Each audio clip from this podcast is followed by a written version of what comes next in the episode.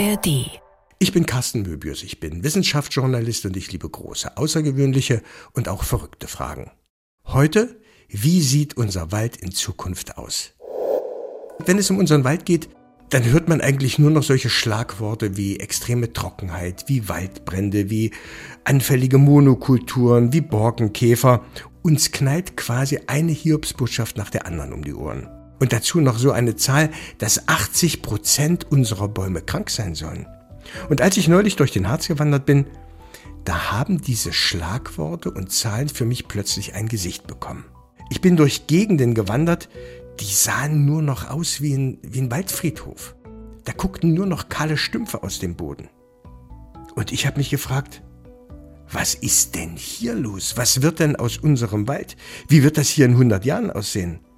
Was werden meine Enkel hier sehen, wenn sie spazieren gehen? MDR Wissen.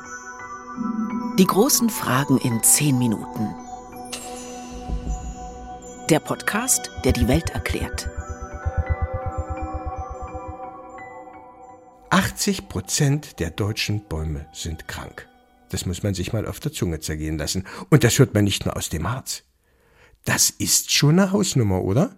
Ja, es ist furchtbar. Da tut uns Förstern das Herz in der Seele weh. Das ist Försterin Sandra Lieberl vom Institut für Forstökonomie und Forsteinrichtung an der Technischen Universität Dresden. Mit ihr gemeinsam will ich herausfinden, durch welche Wälder meine Enkel und Kindeskinder gehen werden. Sandra Lieberl, das ist eine, die macht jetzt nicht auf Panik. Und das finde ich gut. Die 80 Prozent machen ihr schon zu schaffen, wir haben das gerade gehört, aber sie ist wirklich weit weg davon zu sagen, wir werden bald keinen Wald mehr haben. Sie sieht das eher nüchtern und das gefällt mir. Was heißt eigentlich krank? Krank kann bedeuten, die haben ein kleines Wehwehchen, krank kann aber natürlich auch bedeuten, die sind kurz vorm Absterben. Das heißt jetzt nicht, dass tatsächlich demnächst 80 Prozent unserer Bäume absterben werden. Tendenz ist allerdings leider steigend durch den Klimawandel oder vor allen Dingen durch diesen Trockenstress, die fehlenden Niederschläge, die heißen Sommer in den letzten Jahren haben wir bei vielen Baumarten Probleme. Ne? Und wenn wir den Klimawandel nicht hätten, wenn wir diese trockenen Sommer nicht hätten, dann würde es auch diesen Bäumen noch total gut gehen. Dann würden wir uns wahrscheinlich überhaupt nicht drüber unterhalten. Mal ehrlich, eigentlich wissen wir ja alle, wie der Wald der Zukunft aussehen soll, vielleicht in 100 oder 200 Jahren. Das haben wir alle schon tausendmal gehört. Ein widerstandsfähiger Mischwald soll es sein. Ein Wald, der mit Hitze und Trockenheit besser zurechtkommt. Ein Wald, der aus seinem Mix an Bäumen nicht so anfällig für Schädlinge ist, wie unsere Fichten- und Kiefernplantagen, die wir derzeit ganz oft sehen und haben. Und wir hören auch immer, dass der Waldumbau schon begonnen hat. Das heißt im übertragenen Sinne, eigentlich wissen wir ja schon, wie unser Wald in 100 oder 200 Jahren aussieht. Wir pflanzen ja jetzt schon bestimmte Baumarten, weil wir Dinge wissen, die der Baum, der bei uns im Wald steht, jetzt noch nicht weiß. Der ahnt und spürt Dinge, von denen er merkt, da bin ich nicht wirklich vorbereitet. Dafür bin ich eigentlich nicht gemacht.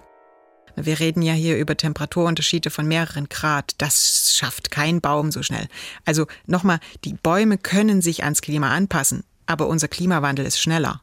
Die kommen mit der Anpassung nicht hinterher. Der Hauptgrund, warum wir aktiv wieder bewalden müssen und nicht einfach nur warten sollten, was da von alleine kommt, ist, dass wir dann die Baumarten selber auswählen können. Also wenn ich jetzt schon den Wald der Zukunft pflanzen möchte und jetzt schon weiß, ich möchte dort Eichen oder vielleicht auch Esskastanien haben, dann muss ich die aktiv dort draußen ausbringen. Die werden nicht in absehbarer Zeit von alleine dorthin kommen. Für mich stellen sich jetzt zwei, zwei entscheidende Fragen. Erstens, woher wissen wir eigentlich so genau, welche Bäume dem Klimawandel standhalten werden? Wir haben ja schließlich in der Vergangenheit aus unterschiedlichsten Gründen schon genug falsch gemacht beim Aufforsten. Und zweitens, woher wissen wir, ob Baumarten, die wir auswählen, nicht nur mit der Trockenheit und der Hitze zurechtkommen, sondern auch mit unseren Böden, mit unseren Schädlingen, unseren Käfern und Insekten. Und ob die Bäume, die wir jetzt pflanzen, es wirklich schaffen. Ob die wirklich in 200 Jahren groß und kräftig sind. Sollten wir nicht einfach die Füße stillhalten und die Natur machen lassen? Dann würde sich nämlich alles genau so fügen, wie es passt. Da bilden sich von allein die passenden Ökosysteme, die Gleichgewichte, die Kreisläufe. Sandra Lieberl sagt, können wir machen. ist eine Variante, auf die Situation zu reagieren. Aber dann könnte es für unsere Wälder wirklich eng werden, sagt sie. Denn eine natürliche Anpassung an extreme und relativ schnelle Veränderungen, die passiert nicht so nebenher. Wir reden hier über Jahrhunderte oder Jahrtausende. Überlegen Sie mal, die letzte Eiszeit, die war vor 10.000 Jahren ungefähr zu Ende. Da gab es hier in Deutschland überhaupt keinen Wald mehr. Sandra Liebey beschreibt jetzt, wie damals die Eiche den Weg zurückgefunden hat. Nach der Eiszeit hat es eben mehrere tausend Jahre gebraucht, bis sie über die Alpen oder um die Alpen drumherum wieder zu uns gekommen ist. Wenn Sie sich so eine Eiche und so eine Eichel vorstellen, die fällt ja einfach nach unten. Wenn Sie Glück haben, ist da noch ein Eichhörnchen oder ein Eichelherr, der das ein Stück weit wegbringt. Aber normalerweise, ohne Eichhörnchen, ohne Eichelherr, würden wir ja pro Jahr ungefähr 10, 20 Meter vom Fleck kommen mit unseren Eicheln. Ja, viel weiter weg fallen die ja nicht von dem Baum. Die kommt nach den ersten 20 Jahren kommt sie 20 Meter, dann muss ich erst mal 20 Jahre warten, bis die selber wieder Früchte trägt, dann kommt sie die nächsten 20 Meter. Und da sind wir dann schon bei einer ziemlich hohen Zeitspanne. Aber ich glaube, so lange Zeit haben wir diesmal nicht.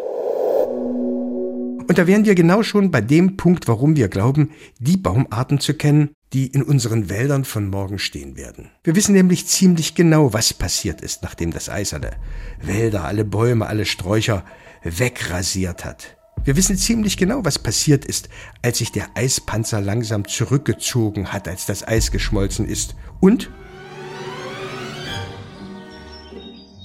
dass es wie heute immer wärmer geworden ist. Wir wissen das anhand von Pollenanalysen zum Beispiel sehr genau. Da kam eben zuerst die Pionierbaumarten wie, wie Birke und Kiefer, dann kam die Hasel, dann kam irgendwann die Eiche und dann, als es auch wieder etwas kühler wurde, wir hatten ja zwischendrin schon mal eine Warmzeit und als es wieder etwas kühler und feuchter wurde, dann kam erst die Buche. Und jetzt entwickelt sich unser Klima quasi wieder ein Stück zurück, nämlich in diese Warmzeit hinein, die wir schon mal hatten. Und deswegen wissen wir, dass damals das mit der Eiche sehr gut funktioniert hat. Und deswegen erwarten wir Förster, dass es auch in Zukunft wieder mit der Eiche gut funktionieren wird. Das sind die Steineichen oder die Pyrenäeneiche, hohe, stolze, immergrüne Bäume, aber auch strauchartige Büsche mit harten, verwachsten Blättern. Vielleicht, sagt Sandra Lieber, werden es genau diese Eichen sein, die bei uns wachsen werden. Und weniger die Eichen, die wir jetzt schon aus unseren Wäldern kennen. Wir müssen sehen, welche Bäume es schaffen werden, mit den Bedingungen klarzukommen, die wir in Zukunft in Mitteleuropa haben werden. Es gibt die Vision, dass unsere Wälder irgendwann genauso aussehen wie die in Portugal oder Italien. Aber das ist eben nur eine Möglichkeit. Vielleicht wird es auch ganz anders. Also vielleicht sind die Störungsereignisse in Zukunft so häufig, dass sich überhaupt gar kein richtiger Wald, wie wir ihn jetzt vielleicht aus Buchen und Eichen her kennen, ausbilden können. Denn so eine Buche und so eine Eiche braucht ein paar Jahrhunderte, bis sie schön groß ist. Ne? Und wenn da vorher der Tornado durchgeht oder der Waldbrand durchfegt, ja, dann wird die gar nicht so alt. Dann haben wir vielleicht Wälder, wo immer nur so halbhohes Zeug steht, so, so, ich sag jetzt mal so eine Strauchlandschaft, so eine höhere. Oh Gott. Gott. ja.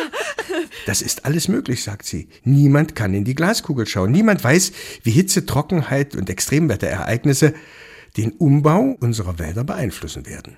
Wir Fürster haben mit einer riesen Unsicherheit zu kämpfen. Wenn wir diese Empfehlungen aussprechen, da in Zukunft zum Beispiel mehr auf die Eiche zu setzen, dann machen wir das aus unserem bisherigen Wissen heraus, was wir an, an, an geschichtlichen Erkenntnissen haben und wir machen es auch aus äh, geografischen Erkenntnissen heraus, nämlich äh, wir sehen im Mittelmeerraum, dort wachsen die und die Baumarten, das sollte also passen. Aber das muss nicht passen. Ja, es kann durchaus sein, dass bei uns eben dann doch wieder irgendwelche Schädlinge, irgendwelche Bodenorganismen, irgendwas ist, was dann plötzlich zu einer ganz anderen Entwicklung führt. Wir wissen es nicht.